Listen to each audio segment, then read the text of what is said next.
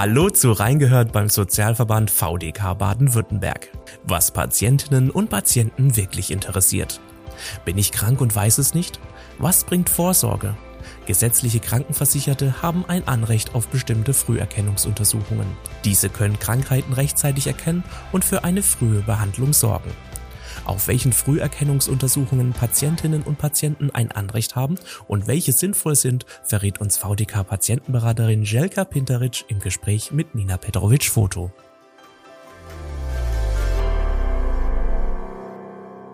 Hallo, Frau Pinteric. Hallo, Frau Foto. Frau Pinteritsch, eine medizinische Untersuchung wird meist bei bestimmten Beschwerden eingeleitet. Wozu hingegen dienen Vorsorgeuntersuchungen und welche Vorteile haben diese? Also viele Menschen verwenden den Begriff Vorsorge, äh, wenn es um Früherkennung geht.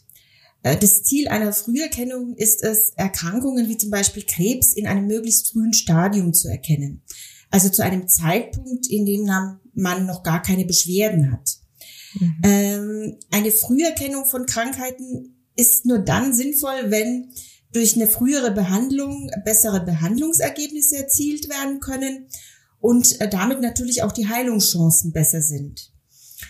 Und äh, der Begriff Vorsorgeuntersuchung kann falsche Vorstellungen wecken. Zum Beispiel, dass eine regelmäßige Früherkennung vor einer Erkrankung schützt. Das stimmt so nicht. Also Früherkennung verhindert nicht die Erkrankung, sondern sie entdeckt eine Erkrankung im Frühstadium, die dann eben früher behandelt werden kann. Und wann spricht man von Krebsvorsorge? Äh, von Krebsvorsorge spricht man, wenn Untersuchungen dazu dienen, Vorstufen einer Krebserkrankung zu erkennen. Also ein Beispiel ist die Darmspiegelung, also die sogenannte Koloskopie. Äh, bei der Darmspiegelung können gutartige Vorstufen des Darmkrebses, also die Darmpolypen, entdeckt und entfernt werden. Äh, Darmpolypen sind so Schleimhautvorwölbungen, die in den Darm ragen und eine bestimmte Form, Form von diesen Polypen, das sind die Adenome, die können sich zu Darmkrebs entwickeln. Werden äh, diese bei der Darmspiegelung erkannt und entfernt, kann sich aus ihnen kein Krebs mehr entwickeln. Äh, ein weiteres Beispiel äh, ist auch die Früherkennung beim Gebärmutterhalskrebs. Die ist auch eine Krebsvorsorge, da auch hier schon eben Krebsvorstufen erkannt und entfernt werden. Mediziner sprechen ja auch vom sogenannten Screening. Was ist denn damit gemeint? Die äh, Früherkennungsuntersuchungen werden in der Fachsprache häufig als Screening bezeichnet. Äh, das kommt vom englischen Wort to screen und heißt ausfiltern, aussieben. Äh, Screening ist eine organisierte Reihenuntersuchung von Personen ohne Beschwerden äh, oder auch ohne Krankheitsverdacht. Ein Beispiel dafür ist das Mammographie-Screening zur Früherkennung von Brustkrebs, das Frauen im Alter von 50 bis 69 Jahren angeboten wird. Geht es denn bei Früherkennungsuntersuchungen immer konkret darum, nach einer ganz bestimmten Erkrankung zu suchen? Also eine Früherkennung äh, kann auch nach Risikofaktoren für eine Krankheit suchen. Also zum Beispiel beim Gesundheitscheck-up äh, sollen gesundheitliche Risiken und Vorbelastungen erkannt werden. Äh, Ziel dieser Untersuchungen ist es vorzubeugen, zum Beispiel durch Änderungen der Lebensweise. Es handelt sich dann dabei um eine Vorsorge, weil das Ziel der Untersuchung darin besteht, Risikofaktoren wie äh, Bewegungsmangel und Übergewicht äh, zu erkennen und zu beeinflussen, und zwar bevor eine Krankheit entsteht. Liefern denn äh, die medizinischen Tests bei Früherkennungsuntersuchungen immer eine sichere Diagnose? Nein, das können sie nicht leisten. Also keine Früherkennungsuntersuchung ist zu 100 Prozent treffsicher. Das heißt aber jetzt äh, nicht, äh, dass sie nicht sinnvoll ist. Also zwar kann eine Früherkennungsuntersuchung nicht alle Erkrankten sicher als krank oder alle Gesunden sicher als gesund äh, identifizieren. Wichtig ist eben zu wissen, dass ein auffälliges Ergebnis keine Krebsdiagnose sein muss. Äh, Personen eben mit einem auffälligen Untersuchungsergebnis müssen weiter untersucht werden. Also auch dazu ein Beispiel. Äh, wenn bei dem Stuhltest im Rahmen der Darmkrebsfrüherkennung Blut nachgewiesen wird, dann kann das auf Darmkrebs, äh, Darmkrebs hinweisen. Es muss aber kein Darmkrebs sein. Äh, deswegen wird beim auffälligen Befund eine Darmspiegelung gemacht. Nur dadurch lässt sich nämlich abklären, ob die Blutspuren tatsächlich durch Krebs verursacht werden oder eben eine gutartige Ursache äh, dahinter steckt, wie äh, zum Beispiel eine Entzündung der Darmschleimhaut oder auch Hämorrhoiden. Mhm. Um das besser einordnen zu können, die Vorteile von Vorsorgeuntersuchungen, gibt es denn Statistiken, in wie vielen Fällen eine Krankheit, zum Beispiel Darmkrebs, verhindert bzw. Ähm, rechtzeitig behandelt werden konnte? Ja, die gibt es. Also es gibt so Schätzungen anhand von Modellrechnungen. Ähm, also da geht es darum, wie viele Menschen aufgrund der Darmspiegelung nicht an Darmkrebs erkranken, beziehungsweise nicht an Darmkrebs sterben. Also ähm, wenn äh, 1000 Frauen mit äh, 55 Jahren eine Darmspiegelung machen lassen, dann erkranken eine bis fünf von diesen 1000 Frauen bis zum Alter von 65 nicht an Darmkrebs, weil mhm. eben diese Krebsvorstufen entfernt werden konnten. Das heißt, eine Frau wird so vor dem Tod durch Darmkrebs bewahrt. Bei Männern äh, hat die Darmspiegelung bereits in einem Alter von 50 Jahren einen vergleichbaren Nutzen, da das Risiko für Darmkrebs äh, bei Männern früher steigt. Also das gleiche Beispiel noch, noch mal, also jetzt nur für Männer.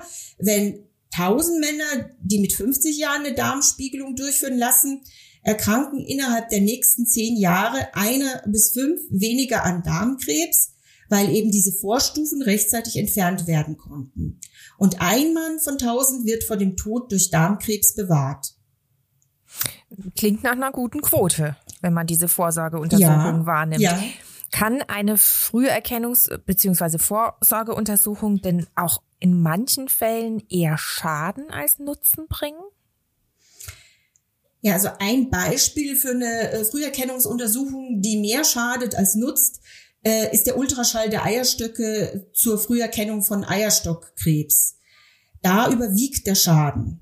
Es äh, wird übereinstimmend davon abgeraten, bei Frauen ohne Krankheitsverdacht oder erblichen Veränderungen in bestimmten Genen diesen Ultraschall der Eierstöcke zur Krebsfrüherkennung zu machen.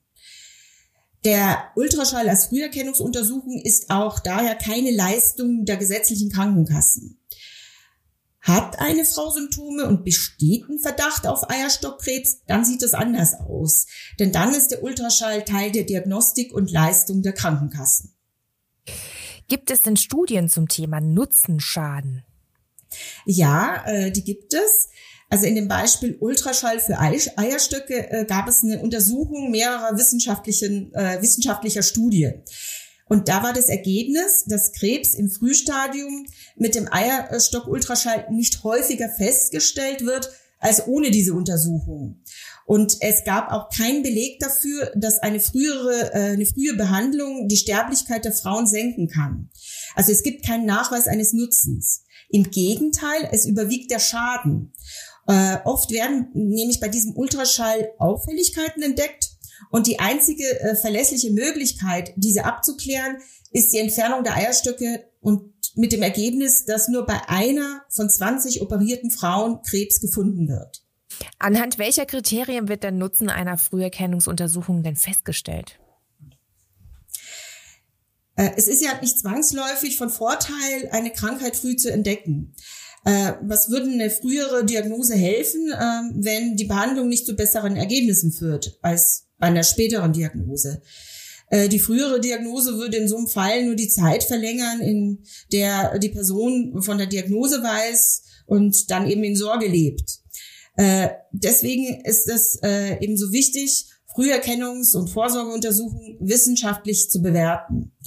Und in den wissenschaftlichen Studien wird zum Beispiel überprüft, wie zuverlässig die Untersuchungsmethode ist, ob eine frühere Behandlung im Vergleich zu einer späteren vorteilhaft ist, welche Personen genau von der frühen äh, Diagnose und Behandlung profitieren und wie das Verhältnis von Nutzen und Schaden ausfällt. Manchmal fällt es ja auch schwer, sich für die richtige Vorsorgeuntersuchung zu entscheiden. Wer kann mir denn helfen, Vorteile und Nachteile einer Früherkennungsuntersuchung zu erkennen und dann auch abzuwägen, welche Kriterien für mich persönlich denn dann wichtig sind? Ähm, zu den Untersuchungen auf äh, zum Beispiel Brustkrebs, Darmkrebs, äh, Gebärmutterhalskrebs, da laden ja die gesetzlichen Krankenkassen ihre Versicherten in regelmäßigen Abständen äh, schriftlich ein. Und im Rahmen dieser Einladung ähm, erhalten sie auch Informationen, die die Entscheidung für oder gegen die Untersuchung erleichtern sollen. Natürlich, Haus- und Fachärzte klären über die äh, Früherkennungsuntersuchungen auf. Das ist ja, Aufklärung ist ja eine ärztliche Pflicht. Äh, wenn Sie sich vor so einem Gespräch mit der Ärztin oder dem Arzt über Nutzen und Schaden einer Früherkennung informieren wollen, finden Sie auf den Seiten Gesundheitsinformation und Krebsinformationsdienst sehr gute Informationen. Dort finden Sie auch Fragen, die Sie Ihrer Ärztin oder Ihrem Arzt stellen können. Also zum Beispiel, äh, wie wahrscheinlich ist es, dass diese Krankheit in meinem Alter auftritt? Hätte ich langfristig äh, gesundheitliche Vorteile, wenn die Krankheit frühzeitig entdeckt wird? Ähm, gibt es zum Beispiel den Nachweis, dass ich länger äh, leben könnte? Also das sind so Fragen, die man dem Arzt, der Ärztin stellen äh, sollte. Und auch die Frage äh, nach unerwünschten Wirkungen, also und welche eventuell Folgeuntersuchungen und äh, Behandlungen äh, mit äh, verbunden sein können. Also weil Früherkennungsuntersuchungen haben ja auch Risiken. Ähm, eine Röntgenuntersuchung belastet äh, zum Beispiel den Körper mit Strahlen. Bei einer Darmspiegelung kann es, äh, Entschuldigung, bei der Darmspiegelung kann zwar selten der Darm verletzt werden.